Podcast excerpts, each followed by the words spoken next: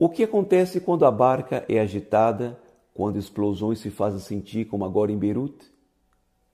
É a hora em que Jesus aparece.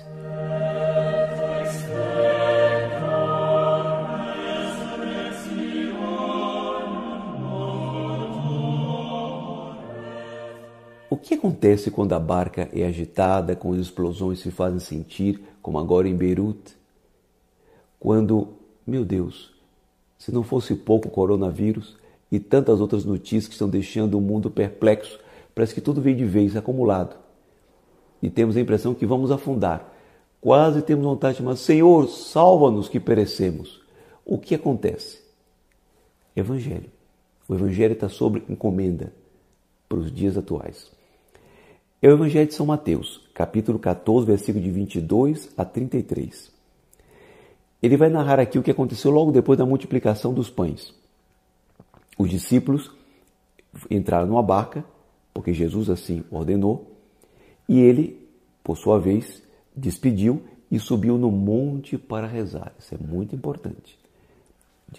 Jesus despede os discípulos e sobe no monte para rezar.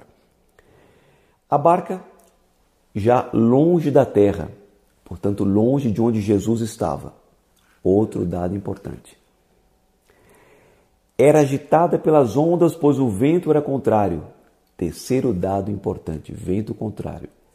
Barca distante de Jesus, vento contrário e Jesus rezando no monte. Se quiserem, Jesus rezando no monte, barca distante dele e vento contrário e tudo começa a entrar em convulsão. É exatamente a situação que nos encontramos nos dias de hoje. Os homens distantes de Deus, depois vem pandemia, explosões, terremotos e tantas outras coisas, algumas provocadas pelo próprio homem e outras que aparecem como uma surpresa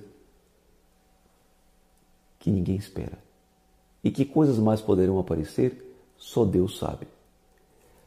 A lição do Evangelho de hoje. Quando a barca é agitada e quando essas coisas todas terríveis acontecem, é a hora do desespero? Não. Vejam o que diz o Evangelho. Quando os discípulos avistaram andando no mar, ficaram apavorados e disseram: É um fantasma. E gritaram de medo. Jesus, porém, logo lhes disse: Coragem, sou eu, não temais. Então, quando a água é agitada, quando o vento é contrário, quando os homens se afastam de Deus, inclusive, é a hora em que Jesus aparece para dizer: coragem, não tem mais. Mas Pedro pensa que era um fantasma.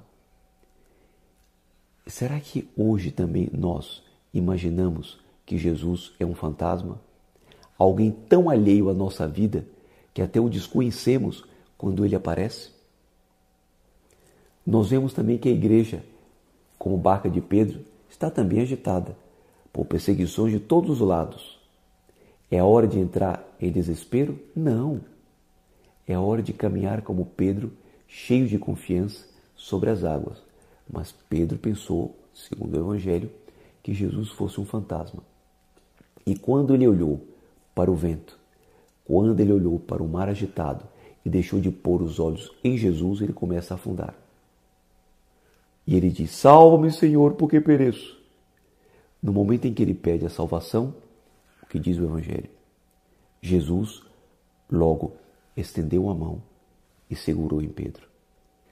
Este é o momento de dizer: Salvai-nos, Senhor, porque perecemos. No momento em que nós pedimos a salvação, ele nos estende a mão. E a mão de Deus estendida significa ação de Nossa Senhora.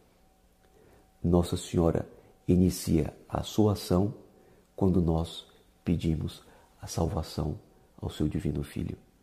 Abençoe-vos, Deus Todo-Poderoso, Pai, Filho e Espírito Santo. Amém. Até amanhã, se Deus quiser. Se você gostou desse vídeo, deixe seu like e não se esqueça de se inscrever no canal e ativar as notificações para não perder nenhum de nossos vídeos. Comente e compartilhe com seus amigos.